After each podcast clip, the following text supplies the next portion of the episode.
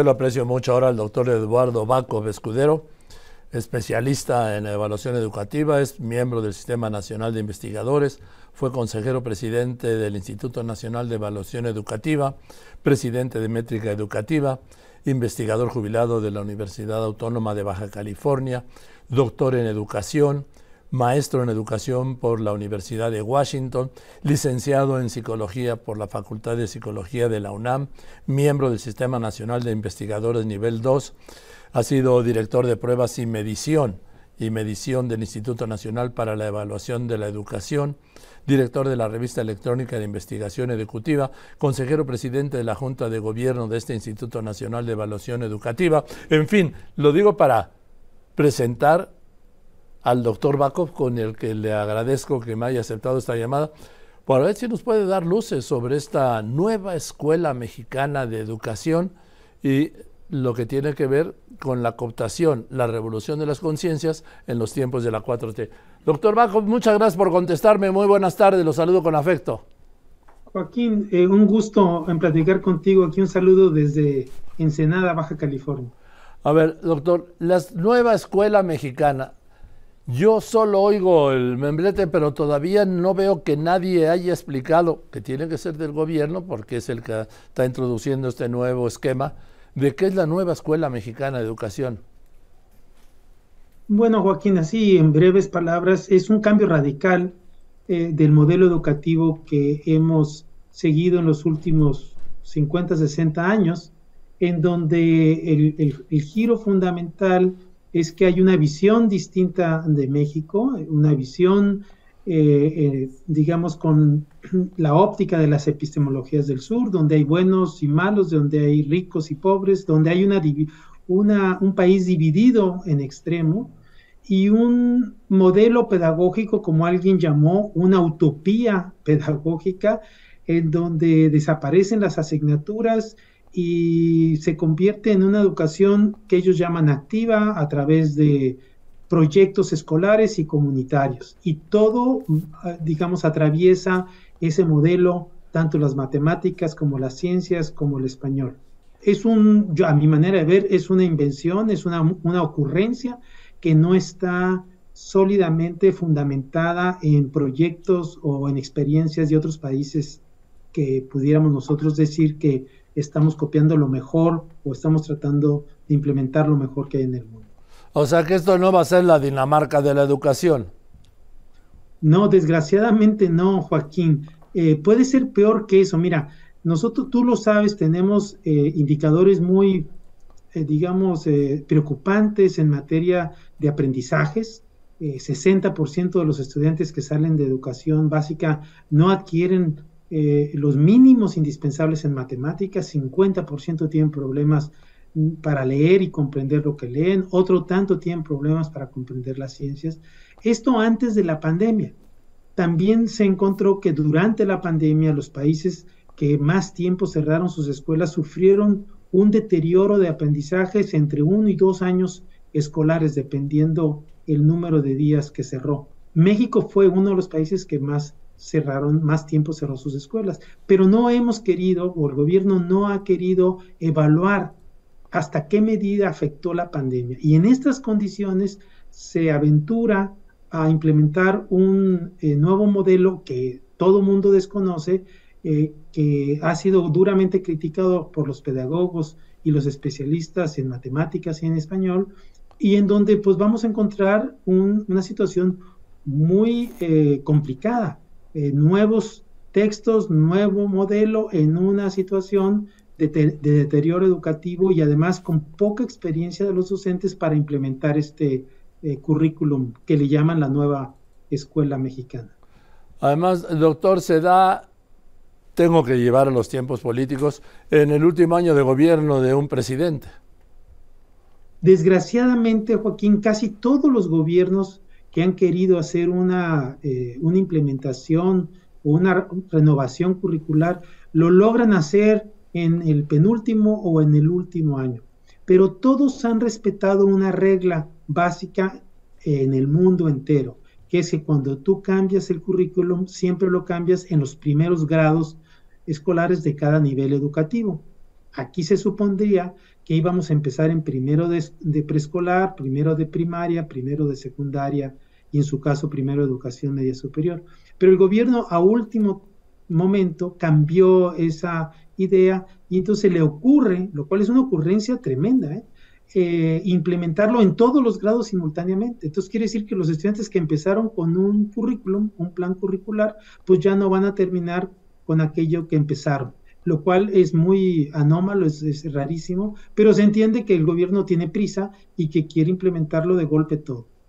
Ahora, eh, no se dio a conocer el hasta donde yo recuerdo, doctor Baco, los libros de texto derivan del programa escolar. Así es. Primero se hace un plan de estudios. El plan de estudios, eso es. primero es un plan de estudios que hace cuenta que es el plan general de una casa, para ponértelo en una analogía. Después vienen los programas de estudios que son las especificaciones ya detalladas de la casa, por decirlo así, los programas, que esos no se publicaron en tiempo y forma y que tampoco se consultaron a los distintos sectores de la sociedad involucrados en la educación. Y una vez que se publiquen y que se autoricen esos programas de estudio y se dan a conocer eh, eh, en, el diario oficial de la federación, es cuando se, se supone se deben de elaborar los libros de texto también en concurrencia o con el apoyo de los distintos sectores de, la sociedad, lo cual tampoco ocurrió. Es decir, primero se hicieron los libros de texto, sí se hicieron consultas, a mí me consta que se hicieron consultas, pero no con la apertura que, que dice la ley, eh, la Ley General de Educación y también el artículo tercero constitucional. Y lo peor del caso es que reservaron esa información para que nadie la conozca. Es decir, lo hicieron en lo oscuro, lo hicieron eh, eh, tropezadamente y lo hicieron de manera inversa. Primero hicieron los, libros de texto y ahora están publicando los planes y programas de estudio. Ahora, pues esto lo hace la fuerza de un presidente, del gobierno de un presidente como López Obrador, que no, es una fuerza indiscutible. Y órale, 23 estados identificados con su, con su movimiento, ¿sí? Ya los están, los entregaron ya a las escuelas y los niños hoy se los dieron. Sí, completamente de acuerdo. Y yo creo que al final la fuerza del gobierno eh, federal va, este, digamos, va, va a ganar esta, esta batalla que se está dando en estos estados y por algunas eh, asociaciones civiles que han impugnado, que han, se han amparado, vamos a decir, por, esta situación anómala de los tiempos en que ocurrieron las cosas y por la falta de transparencia y la falta de eh, cooperación con estos. Pero vamos, este sí sorprende muchísimo que, ah, que haya tanto eh, digamos, eh, animadversión respecto a este tema, porque nunca yo lo había visto, nunca había tenido la experiencia de encontrarme con una reacción de la sociedad civil tan, tan dura. Y esto pues quiere decir que están tocando una fibra eh, nerviosa muy, muy importante socialmente y que muchos no están de acuerdo o no estamos de acuerdo porque pensamos que era innecesario hacerlo en este momento viniendo de una pandemia y haciéndolo así tropezadamente, a la fuerza, imponiéndose como lo están haciendo y que seguramente lo van a lograr.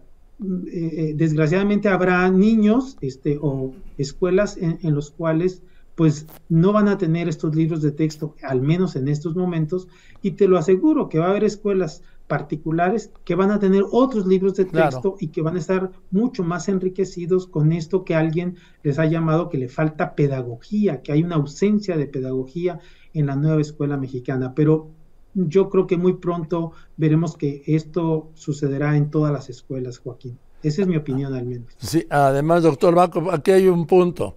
Se crean dos clases de, de alumnos, ¿sí?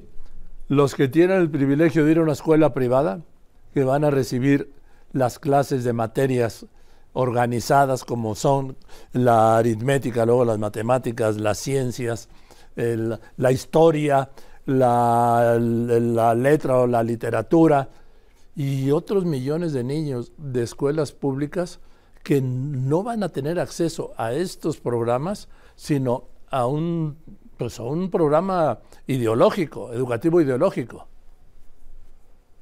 yo me, encantaría centrarme en la parte pedagógica, que es eh, este nuevo modelo espera, por eso es un poco utópico hablarlo así, pero espera que los docentes sean capaces, lo suficientemente capaces, como para interpretar eh, lo que se dice entre líneas en los, en los programas de estudio, porque ya se publicaron, y en los eh, libros de texto, en donde no está absolutamente claro qué es lo que se debe de enseñar en distintas asignaturas. Sobresale el caso de las matemáticas porque han sido los matemáticos los que han pegado el grito y diciendo desaparecieron las matemáticas.